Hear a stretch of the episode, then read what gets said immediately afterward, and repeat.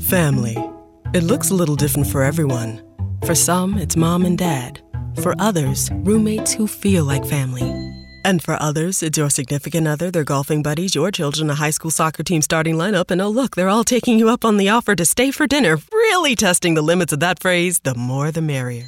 But no matter where you call home, Geico makes it easy to bundle and save on home and car insurance. Easier than making three frozen pizzas and assorted frozen veggies into a cohesive meal. All right, we're at home with Claire, who is warming up for a bit of boxercise. Yep, she's welcomed in the new year with a fancy new workout setup. Look at that branded punch bag with matching gloves. And that gorgeous coordinated athleisure. So coordinated. She is working out and working it. Well, with prices this good on designer workout gear, how couldn't she? Whoa! She's back on the sofa. With her feet in an excellently braced foot spa. Iconic. Get those toes to Marshall's. Fabulous brands. Feel good prices at, Marshall's. Cinefiliando, el podcast. Muy buenas cinéfilos, es un gusto, es un placer estarlos saludando y dar inicio a lo que sería este podcast Cinefiliando, un podcast donde eh, hablaremos sobre películas, series, servicios de streaming, estrenos y muchas, pero muchas sorpresas más. Mi nombre es Samuel Sorto y pues bueno, no estoy solo, tengo a un colega que por el momento no está en el país, anda afuera porque viene de ver unas películas por ahí, no me llevó, pero lo importante de todo esto es de que vamos a comenzar este proyecto, este podcast. Ender Gamero, ¿qué tal? ¿Cómo estás? Hola, hola Samuel. Un gusto enorme iniciar este proyecto tan ambicioso que tenemos y que bueno, hemos decidido echar a andar, ¿por qué no? Sobre algo que nos encanta, el cual es pues esto relacionado al cine, a las series y todo lo que tenga que ver con producciones audiovisuales. Acá están en el podcast indicado para estar al tanto, estar al día y pues disfrutar con nosotros esto, lo cual nos convierte en cinéfilos, ¿verdad? Cinefileando es justamente eso, disfrutar del séptimo arte tanto como nos apasiona. Así que para mí es un honor estar acá con ustedes. Recuerden que siempre, siempre vamos a estar eh, a través de las redes sociales eh, lanzando cada una de las noticias que vayan surgiendo. Nos pueden encontrar en Instagram y en Facebook como arroba SB. Bueno, ¿y dónde estás ahorita, Ender? Eh, contanos, ¿en qué parte? Pues mira, Samuel, no sé si me escuchas bien, pero ahorita pues ya casi voy eh, a salir. bueno, no te puedo contar todavía detalles así específicos porque probablemente tengamos un especial de lo que sucedió en Cannes para el próximo episodio de este podcast. Lo que sí te puedo decir es que al menos en el Festival de Cannes, que es uno de los festivales de cine quizá más ambiciosos en la industria cinematográfica, hoy han tenido que adaptarse a nuevas normalidades y eso ha provocado que más de un millón de euros se hayan gastado en pruebas anti-COVID. Creo que es algo que ya se veía venir y pues ha sido como una forma de eh, los organizadores para poder garantizar la salud a los actores, porque recordemos que estos festivales, ¿cómo lo Son como cuando llegamos a, a, una galería de pinturas, digámoslo así, solo que en este caso sería como las pinturas son las salas de cine exhibiendo películas en primicia, ¿verdad? Cuando los cineastas presentan junto con su elenco a grandes producciones que probablemente se, vamos a oír más adelante y probablemente veamos en nuestras salas de cine de nuestros países. Pero ahí se ven por primera vez. Así que, bueno, no les adelanto más porque eso más adelante lo vamos a conocer en el próximo episodio, probablemente de Cinespileando. Así que pendientes. Bueno, así de que ya saben, tenemos una sorpresa por parte de Ender. No me quiere contar nada todavía.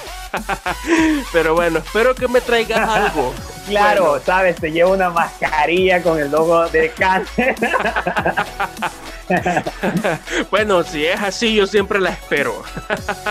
bueno, eh, como ya lo adelantaba, como ya lo adelantaba nuestro compañero Ender, este nuevo espacio es para los cinéfilos de corazón, los cinéfilos, los que disfrutamos ver películas, los que amamos eh, lo del séptimo arte y un poquito de farándula, porque el séptimo arte y la farándula son aliados.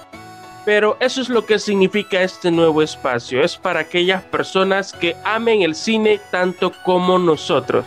Pero bueno, ya no nos extendemos más con esto, nos vamos a ir con la cartelera de la semana. Así de que, Ender, nos preparamos con la cartelera. ¡Vámonos! Y bueno, Ender, tenemos en cartelera de esta semana a La Viuda Negra, una película de Marvel protagonizada por la guapísima Scarlett Johansson, una película que desde hace mucho tiempo los eh, fans de Marvel la estuvieron esperando con muchas ansias. Bueno, ¿y de qué se tratará esta película? Pues se profundiza un poquito sobre la vida de Natasha Romanoff. Bueno, no queremos hacer muchos spoilers, pero sí podemos decir que prácticamente se profundiza sobre la vida de ella y su familia.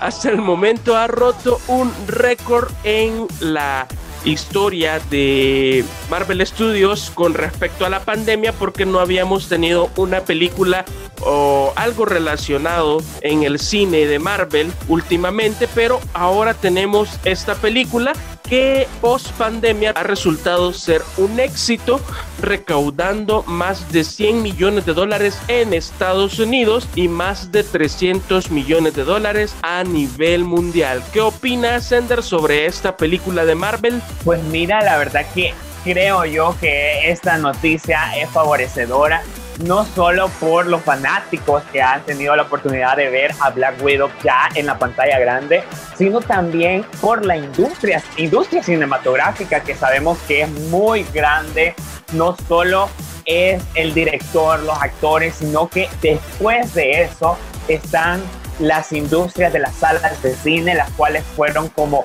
súper golpeadas a raíz de la pandemia por COVID-19. Así que me alegro un montón, en serio, que haya tenido una muy buena aceptación y que la gente se haya animado a ir a ver la película. Así que bueno, Esperamos que continúe así. Y también te quiero comentar que la historia es similar para la siguiente película que está también en cartelera, la cual es la famosísima entrega, novena entrega de por sí de Rápido y Furioso, o mejor dicho, F9, como ya se ha eh, venido tomando desde entregas pasadas, ¿verdad? El nombre. Ahora vemos a Toreto, que es interpretado por Vin Diesel, llevar una vida tranquila con Letty, su hijo, el pequeño Brian, que yo sé que a muchos les va a dar mucha nostalgia, ¿verdad? Poder ver a este niño por lo que él simboliza, ¿verdad? Pero bueno, ahí vemos que el peligro siempre va a acechar a la familia de, de Toreto y casi que la trama en sí viene siendo similar a anteriores con el único estilo que ha venido como evolucionando y que ahora pues ya no es suficiente llevar carros en la carretera, sino que vamos a ver carros pues de una manera más de la ciencia ficción, lo cual pues alegra a los nuevos fanáticos, pero entristece a los verdaderos fanáticos desde el inicio de esta saga, los cuales creo que también somos parte nosotros, ¿verdad, Samuel? Porque nos enamoramos tanto de la historia que en esencia es esta saga y luego vimos como que perdieron un poco el rumbo en sí, debo decirlo, y ya no es como disfrutar tanto la historia, sino más bien entretenerte, ¿verdad? Sí, correcto. Eh, yo me recuerdo de que esta, esta saga de películas comenzaron como eh, estilo ladrón y policía. Bueno, la premisa era de, de unos contrabandistas que hacían carreras también ilegales y que un policía los investigaba eh, y así pasaron como por tres, cuatro películas, si no estoy mal dos o tres películas, si no estoy mal. Después, como que todo cambió repentinamente y ahora pues pasa lo que pasa. Son agentes de, de la CIA ahora o agentes de algo gubernamental que investigan casos ya. bueno, todo ficción increíble. Pero eh, se puede decir de que todavía sigue siendo. Exacto. Sigue siendo una, sigue siendo una saga vigente porque hasta cierto punto todavía es algo disfrutable. Eh, nosotros hemos convertido a esta franquicia en algo así, ¿verdad? Tan exageradamente de acción. Pero igual, para entretenerse y para llevar a la familia o los amigos y ir a comer palomitas al cine es más que suficiente. Así es. Y sobre todo, bueno, ahora que también esta franquicia ha tratado la manera de llamar a mucho, a mucha más audiencia llevando entre su elenco a cantantes. En este caso, pues vemos a John Cena participando en uno de los papeles protagónicos. Así que bueno, un, un gusto también poder ver que ha recaudado ya traspasó en sí los 500 millones de dólares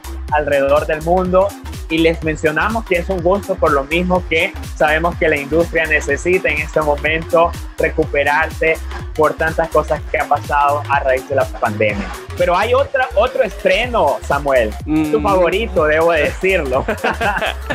Space Jam A New Legacy. Bueno, es, es, otra de las películas que yo estuve esperando por mucho tiempo. Te voy a, o sea, te soy sincero porque desde que salió la primera parte. ¿Y, qué te dije?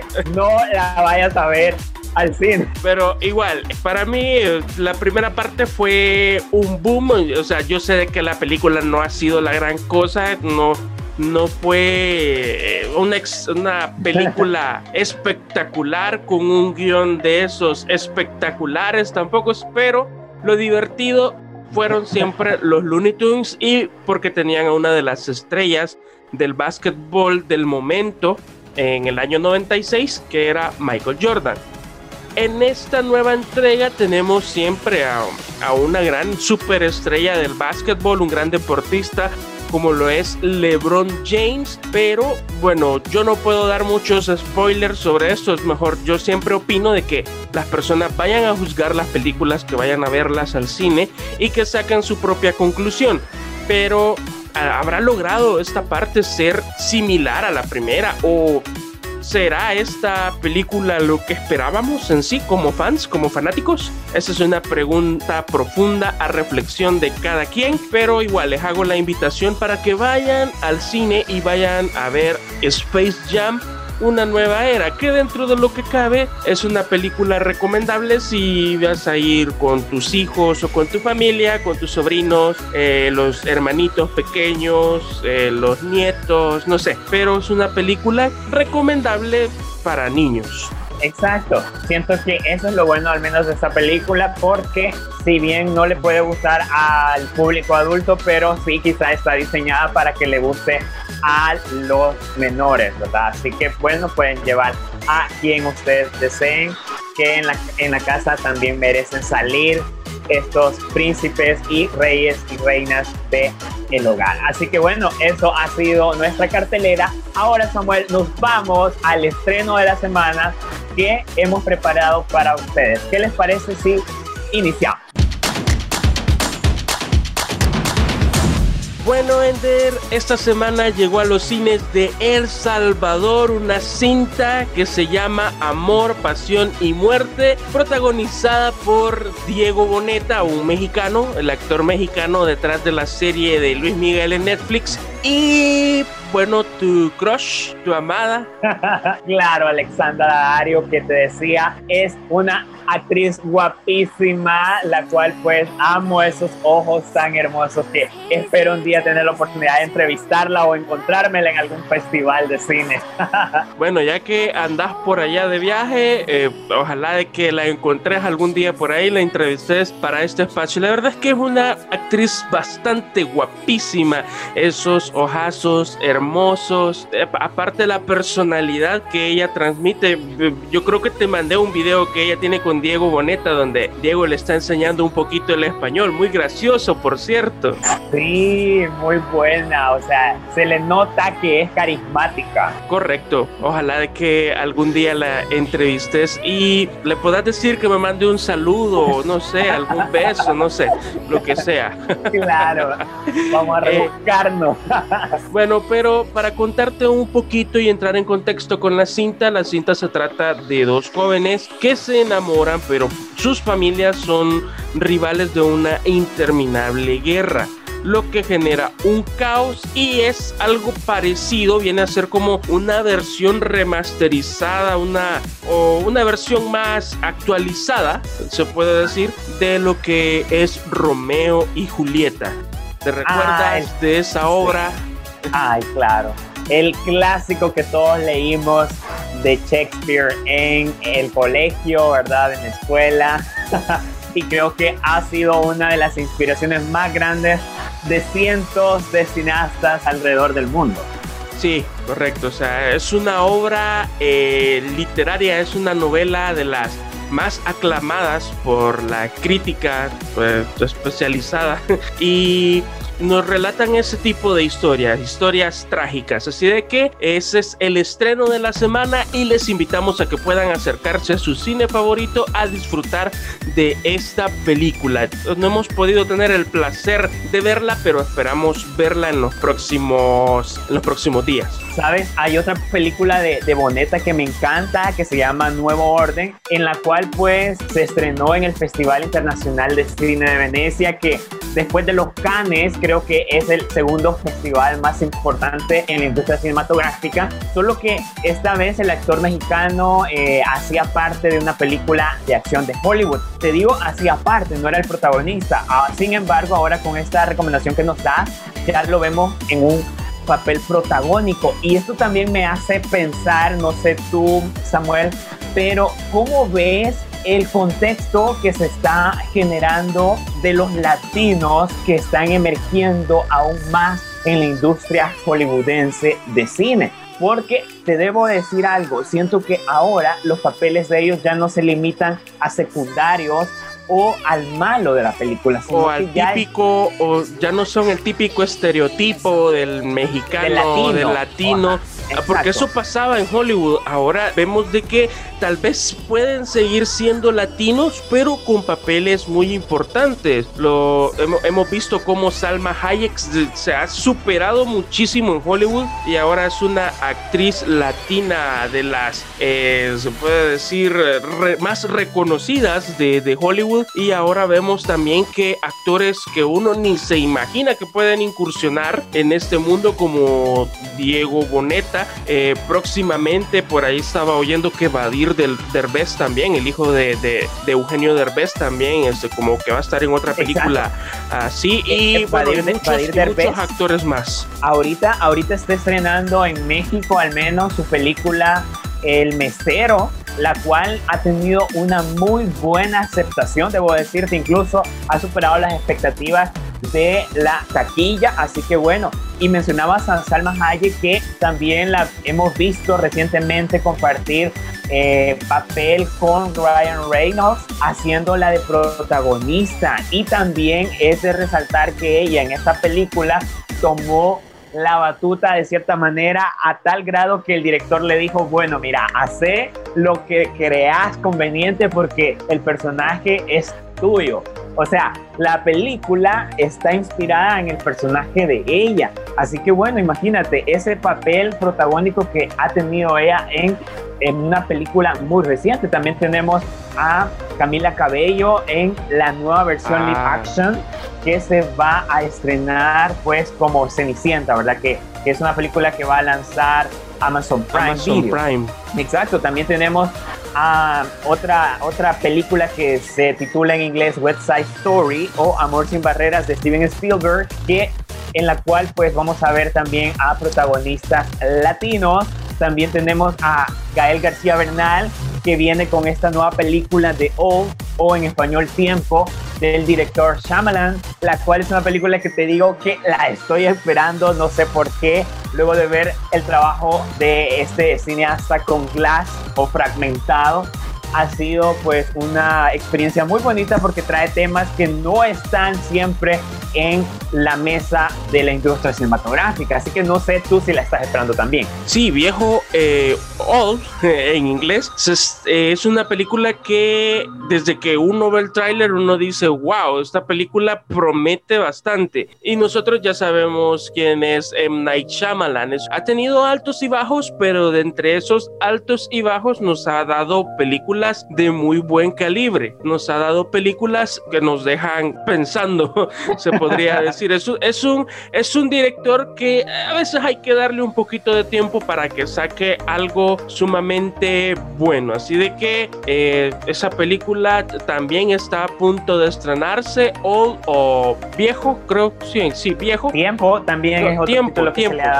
Correcto, tiempo, eh, está a punto, está, está a unos dígitos de estrenarse acá en el país porque creo que en México se estrenó esta semana, pero acá a las salas de cine del Salvador todavía no ha llegado, pero la estamos esperando. Ojalá de que pueda llegar pronto. No sé si estará en estreno la próxima semana. Sí, eso ya está prácticamente a estrenarse, así que los invitamos a que estén pendientes de nuestras redes sociales y a través de los podcasts que se vienen. Y nada más para finalizar este, esta temática que, que te mencionaba, y es que al menos yo me siento muy, muy contento de que la comunidad latinoamericana tenga un papel que se merece, o sea, no un papel que la industria necesite para lavarse las manos y decir, nosotros practicamos la inclusión, nosotros eh, tomamos en cuenta todas las razas y a todo, no, sino que se vea que están esos papeles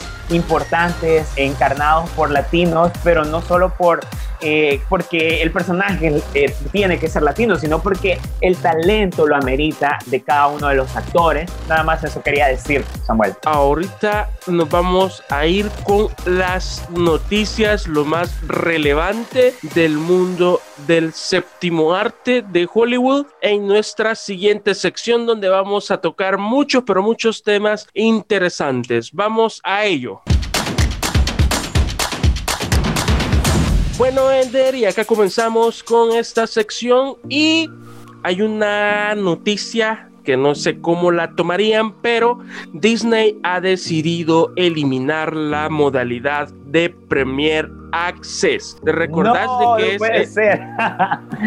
¿Te, te recordás, ¿Te recordás que es donde uno paga todo un costo con, o sea, paga un costo extra por un estreno de, de cine? Lo vivimos con la película de Cruella, que había que pagar un poquito extra por lograr con ver Mulan, el servicio. Creo que fue una de las primeras experiencias que tuvimos con Mulan. Mulan, sí, correcto. Y eh, después el Viuda Negra, que también vino bajo esa misma modalidad. Y pues con respecto a lo de Viuda Negra, Black Widow, pues se, estima, ¿verdad? O sea, el, rumor, el chambrecito, como decimos nosotros aquí en El Salvador, que hay por ahí, es de que hubo una caída de al menos un 67% en la taquilla de cines, según reportes, por lo que Disney decidió quitar la modalidad de Premier Access. La decisión también se debe a que, ¿cómo son las cosas? La decisión también se debió porque esta película ya estaba en los sitios ilegales desde el día 1 de su estreno en calidad HD. Eh, por eso es de que Disney ha tomado esa decisión de quitar eh, la modalidad de Premier Access. Ya no va a estar disponible en Disney Plus, sino de que las películas que vengan después de la que vamos a comentar, eh, sí ya se exhibirán solamente en cine. Y la última película que se va a exhibir bajo esta modalidad es la de Jungle Cries que viene eh, con Dwayne Johnson y Emily Blunt en el protagónico. Exacto. Bueno, Jungle Cruise es como una de las películas que estoy esperando, te voy a decir honestamente, debido a que vamos a ver a mi queridísima y amada actriz Emily Blunt a quien ya vimos recientemente en A Place parte 2. Así que hoy la vamos a ver no junto a John Krasinski ni a los niños que aparecen con ella en esa película, sino que con The Way Johnson La Roca, ¿verdad? Porque también recordemos que este es otro de los actores que llama a mucha audiencia a las salas de cine, así que muy buena estrategia de ponerlo a él en este papel protagónico. No sé si están preparados ya para embarcar a una emocionante aventura que promete esta película, ya que está basada en la atracción homónima de Disney.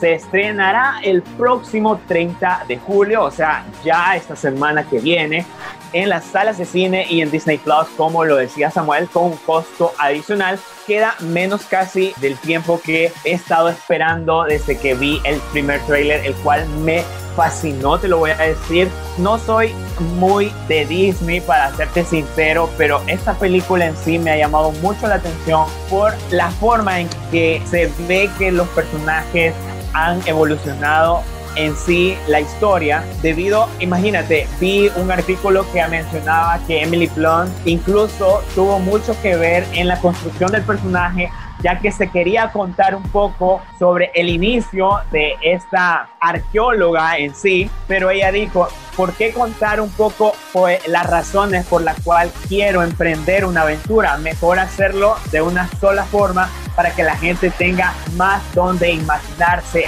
las razones del personaje y me parece muy buena la idea, así que yo la estoy esperando.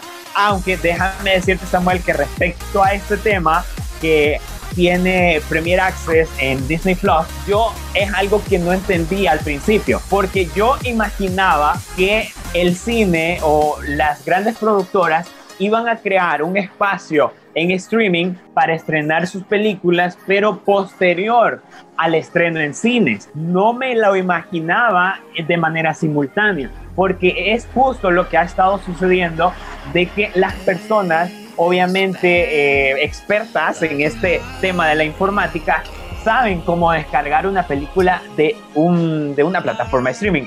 Honestamente yo no sabría cómo descargarla, solo sé descargar cosas de YouTube, pero obviamente hay gente que es experta en esto, ¿no? Entonces saben descargar películas de Netflix, de HBO Max o de cualquier otra plataforma. Así que bueno, algo bueno que sucedió, al menos con esta película que recientemente mencionaba, de Un lugar en silencio, es que no aparecía en buena calidad en las plataformas del bajo mundo. Y esto te lo comento porque tengo amigos que me dicen, mira, ¿para qué vas a pagar mejor vela eh, de manera gratuita en ciertos lugares?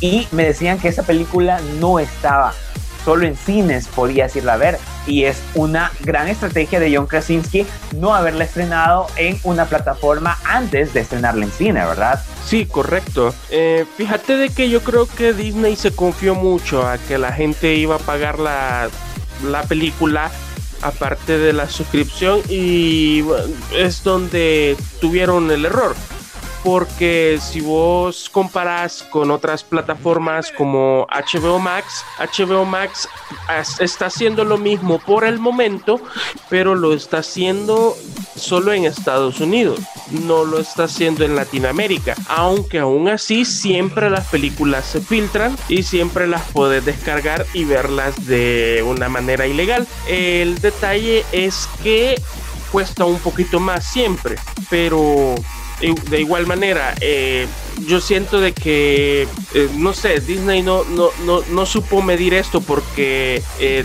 vas a pagar 20 dólares por ver una película y cuando en el cine la entrada te cuesta, es mucho más barata y hasta con palomitas. o sea, puedes gastar tus 5 dólares más tus palomitas. O sea, te, vienen saliendo igual los 20 dólares, pero la experiencia es mejor. Y es que mira, Samuel, no sé tú, pero el cine, el cine es la experiencia. No es tanto la película, no es tanto las palomitas, no es tanto quizá saca, es la experiencia en sí. O sea, porque yo conozco a personas mayores, obviamente, que me dicen, mira, recuerdo en el año 2000 que fui a ver tal película y cuando iba al cine, la gente gritaba, la gente decía esto. Eso es lo que cuentan. No cuentan en sí la historia de la película que vieron, no cómo fue la experiencia. Así que siento como no creo que muera tampoco un libro físico. Por más que digan que los libros digitales son lo mejor, que no sé qué, que no sé cuándo, no es mentira. Muchos preferimos mejor leer un libro en físico y muchos nunca vamos a dejar de ir a la sala de cine. Correcto, así es, Ender. Y bueno, para terminar esta sección de noticias, también hay una noticia, pero muy interesante que es con respecto a Legendary Pictures. Eh, Legendary Pictures es eh, otra de las compañías que producen una compañía productora de películas que estaba muy asociada con Warner Brothers últimamente. Eh, Legendary Pictures es la encargada de las franquicias, se puede decir, de Godzilla, de Godzilla, de, de King Kong en las últimas películas de estos monstruos del Monsterverse últimamente. También fueron los encargados de Detective Pikachu porque ellos consiguieron la licencia. Y actualmente también son los encargados de una película que tanto tú como yo estamos esperando mucho que se llama Dune o Duna. La cuestión aquí, estas películas eh, son propiedad de Legendary Pictures y actualmente Legendary Pictures se está poniendo a la venta por supuestos problemas creativos con los ejecutivos de Warner Brothers. Así de que esto es lo que ha salido a la luz y probablemente Warner ya no vaya a tener esas licencias porque en teoría le pertenecen a Legendary Pictures. A ver qué pasa con esto. Se está rumoreando de que Universal estaría muy interesado en comprar este estudio para seguir con las demás películas de Godzilla, de King Kong, de Dune, de Detective Pikachu, entre otras licencias que tiene Warner. Bueno, a ver, yo siento que al rato y lo compra Disney porque Disney está comprando hasta las sillas donde nos sentamos, así que pues, bueno, creo que al rato y vemos esa noticia pendiente en nuestras redes sociales. Recuerden que nos pueden seguir a través de Instagram y Facebook como arroba cinefileandosb. Bueno, nos vamos a la siguiente sección y es el estreno de streaming para que ustedes disfruten el cine en casa. Si es que aún no quieren o no pueden salir, también les traemos esa opción. Nos vamos a estreno de Netflix en este momento. Bueno amigos, y les traemos una opción para que ustedes la puedan disfrutar en Netflix y en este caso les vamos a presentar un, una cinta titulada El hombre del agua. Es una cinta entrañable, en realidad está dirigida por David Oyelowo, no sé si lo digo bien, bueno, es un cineasta en ascenso, quien también actúa en esta cinta junto a Rosario Dawson. La cinta trata sobre un niño que está obsesionado con la muerte, ya que su madre padece de una enfermedad que muchos conocemos como leucemia, tanto así que investiga sobre una leyenda popular del pueblo donde se acaban de mudar, la leyenda del hombre del agua que trata sobre un misterioso ser que lleva consigo una piedra mágica con la que puede traer a la vida a los muertos. ¡Wow! Una tremenda primicia de esta cinta. Y eso pues lleva a nuestro protagonista a emprender una aventura junto con unos niños que jura saber dónde encontrar ese misterioso ser que habita en las tinieblas. No sé qué te pareció a ti, Samuel. A mí me encantó. En sí, esta cinta no quiero darles más spoilers, pero lo que sí les puedo decir es que se van a enamorar de cada personaje. Yo eh, la vi la semana pasada en Netflix y pues, ¿qué te puedo decir? Una película bastante entrañable. No quiero hacer spoilers ni nada, pero sí puedo decir que los protagonistas se roban la película, se roban tu corazón y aparte de eso también tiene una trama que es muy parecida, no sé si viste alguna vez el mundo mágico de Terabitia es, es bastante, pero bastante parecido. También le hallo unos, unos toques así como, como la salita de esa película, como la, como, ¿qué puedo decir? Como, como lo que le da un poquito de sazoncito, cosas muy parecidas a lo que vimos en, la, en una de las primeras películas de Alfonso Cuarón que se llamaba La Princesita. Eh, en sí, vos, cuando vos ves esas películas, te generan como que son tramas eh, como para niños, que, que, uno la ve y dice, bueno, esta es una película para niños porque son niños actuando, pero tienen un trasfondo bastante real para que nos en esta película en este caso nos hablen sobre la muerte es eh, bastante como te digo no, es como bastante adulto, bastante maduro. No es que nos estén narrando una película de niños, sino de que todo lo contrario. Nos están narrando algo ya como de temas adultos y pues también eh, hablar de la muerte y la obsesión que tiene este niño por la muerte, pues habla mucho sobre este proyecto de David Oyelowo, eh, que actúa también en esta película y qué decir de Rosario Dawson. Rosario Dawson, eh, pues ya hemos visto su carrera como actriz y se puede decir que por el momento es una de las actrices del momento. La hemos visto en películas y series últimamente en la serie de The Mandalorian de Star Wars, donde hizo un papel de Ashoka Tano, eh, que en realidad ese papel junto con el de Baby, eh, con el de Baby Yoda o Grogu, se robaron la serie y fue muy poco lo que su personaje apareció, pero se robaron la serie. Eh, y aquí en esta película, pues Rosario Dawson tiene un papel bastante pesado, pero lo, lo, lo, lleva a un buen nivel. Se nota que la actriz estuvo en los zapatos de ese personaje. No les digo más, la recomiendo muchísimo. tienen que verla. Sí, deben verla. Eh, es, una de las, con, esto digo todo, es una de las mejores películas de este año que yo he visto.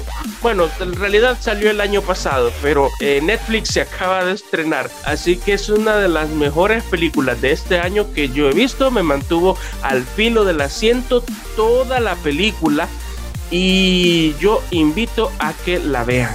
Bueno, sobre esto quisiera hacer un comentario, Samuel, no sé qué opinarás, pero hay varias cintas que han llegado a las plataformas de streaming y en este caso específicamente en Netflix que para mí hubiera sido un gustazo verla en, el, en la sala de cine. Así te lo digo. Por ejemplo, hablo también de una cinta de, que vino de Turquía a la plataforma de Netflix que se tituló Vidas de Papel, que es una cinta con una, un desarrollo de personajes tan buenos y con actuaciones que uno dice, wow, esto por qué no se nomina al Oscar. O sea, son personajes bien desarrollados, que, eh, eh, o sea, cuando se desarrolla muy bien un personaje es porque obviamente hubo un trabajo muy bien ejecutado de parte de los guionistas. a veces no solo son los personajes, sino de que tiene mucho que ver con el, el guion, que son uh, cosas muy fuera de lo común en Hollywood, porque en Hollywood siempre van buscando como más eh, el dinero, que la película, que, que la película sea corta y todo lo demás. En cambio, en, en cines de otros países lo vimos y lo seguimos viendo con el cine coreano de que actualmente es, están sacando unas historias muy buenas como lo vimos el año el año pasado, perdón, el año sí, el año pasado que ganó la película Parásitos o fue el año antepasado, no, no me recuerdo bien, que, pero, o sea, películas... El año pasado.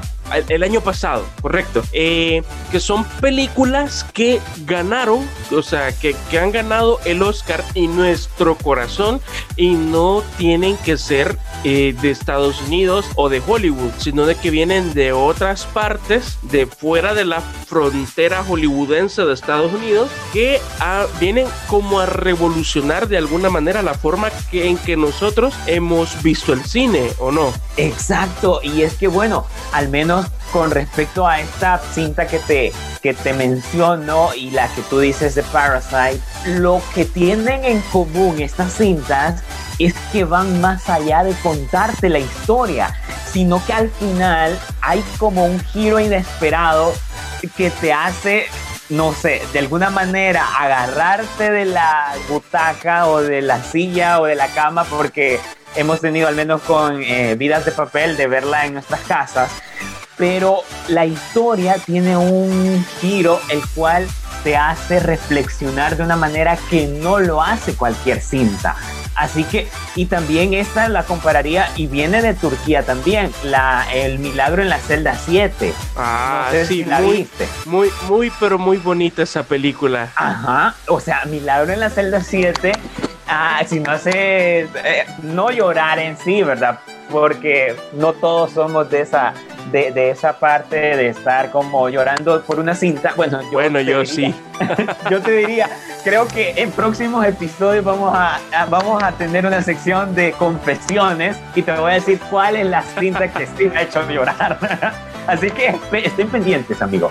Pero bueno, hablando de esto, yo sí, soy de los que cree que hay cintas que deberían estar en una sala de cine y no sé por qué, pero bueno, esperemos que eh, muy pronto, luego de que esta, esta situación del COVID-19 desaparezca, por favor, que sé que no va a desaparecer del todo en sí, pero al menos vamos a generar una inmunidad colectiva de alguna forma, ¿no? Bueno, y ahora, eh, Samuel, para irnos despidiendo, me gustaría conocer eh, así en el cierre de este episodio, el cual debe ser muy especial, lo vamos a dedicar a una parte de la reflexión de el séptimo arte. Y te pregunto, ¿por qué te apasiona el séptimo arte? Bueno, es una respuesta muy, muy, muy, complicada, pero, eh, o sea, es, es, que son un montón de cosas por las que me gustan, pero yo siento de que el séptimo arte es una manera de comunicar cosas, comunicar sentimientos, emociones,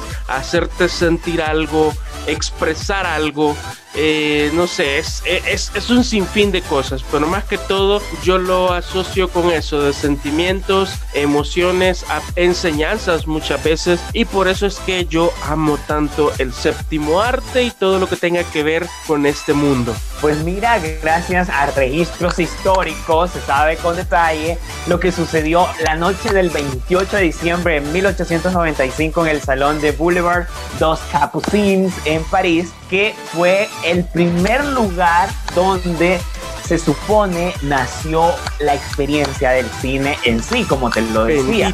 Porque, porque el cine en sí es una experiencia, no es solo proyectar la película, es sentarse con un grupo de desconocidos de alguna manera y disfrutar de una cinta que nos va a contar una historia, la cual nos va a hacer mover fibras dentro de nosotros para que, para que riamos, para que lloremos, para que sintamos miedo o reflexionemos en sí, porque el cine también, y aquí va una de mis razones por qué amo el cine, el cine también es una forma de protesta social y lo hemos visto con un sinfín de cintas que ahora han revolucionado temas tan tabú que antes no se podían proyectar en una sala con muchas personas, porque seguramente iban a decir, corten esa película. ¿Te imaginas antes, no sé, quizá hace unos 30 años, viendo una película como Call Me By Your Name o por ejemplo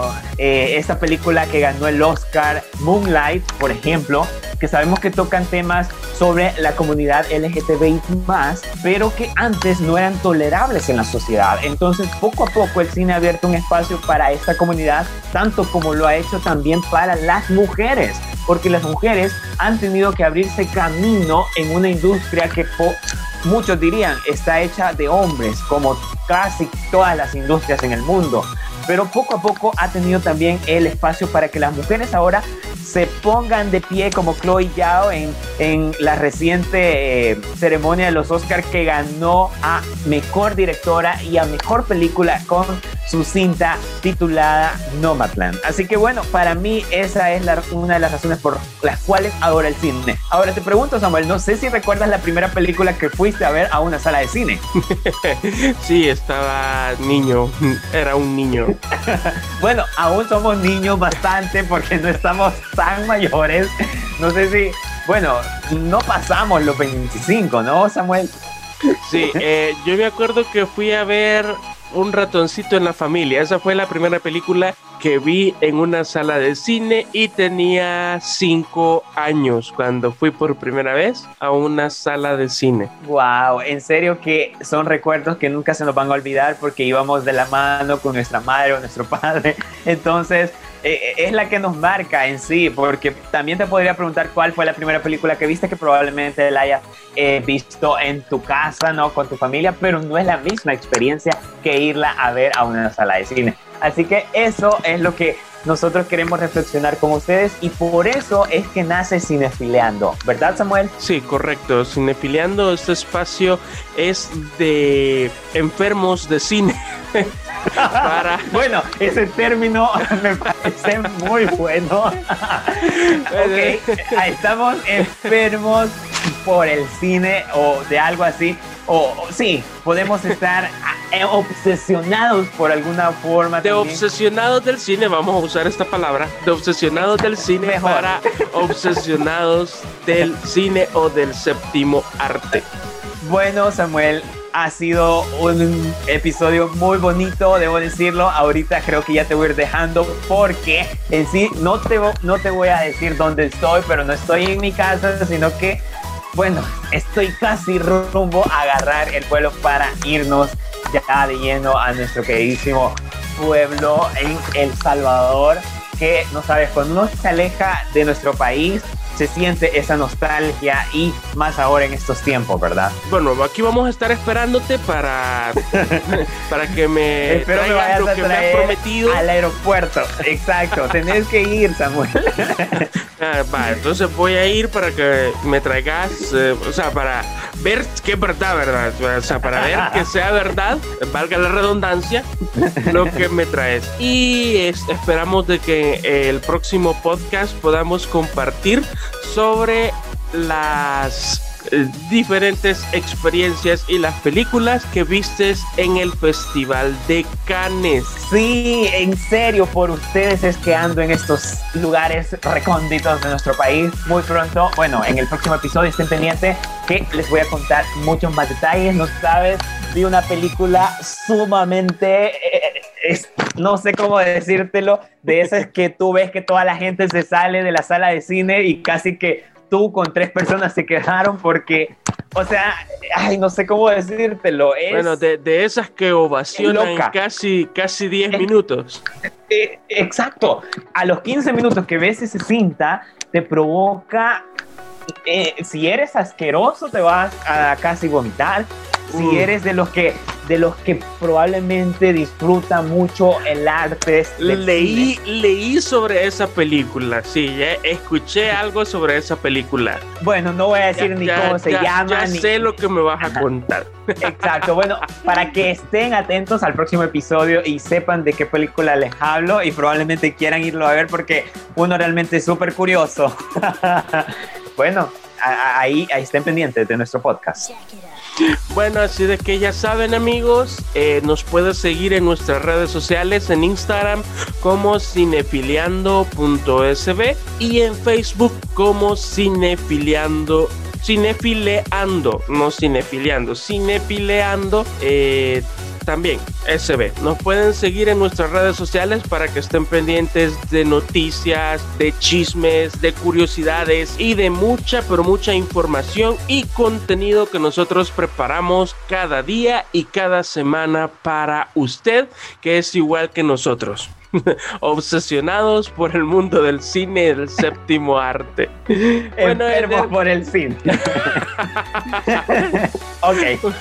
locos, vaya, locos, locos. locos, Vaya, ahí dejémoslo. No, bueno, no puedes decir loco porque hay un programa que se llama así. ah, ah, bueno, entonces, Enfermo por el cine, como dijo Samuel. En serio. bueno, Ok, Samuel, fue un placer enorme haber estado acá en este nuevo proyecto que esperamos obviamente ustedes tomen con mucho aprecio como lo hacemos nosotros también. Así que será hasta la próxima. Cinefiliando, el podcast.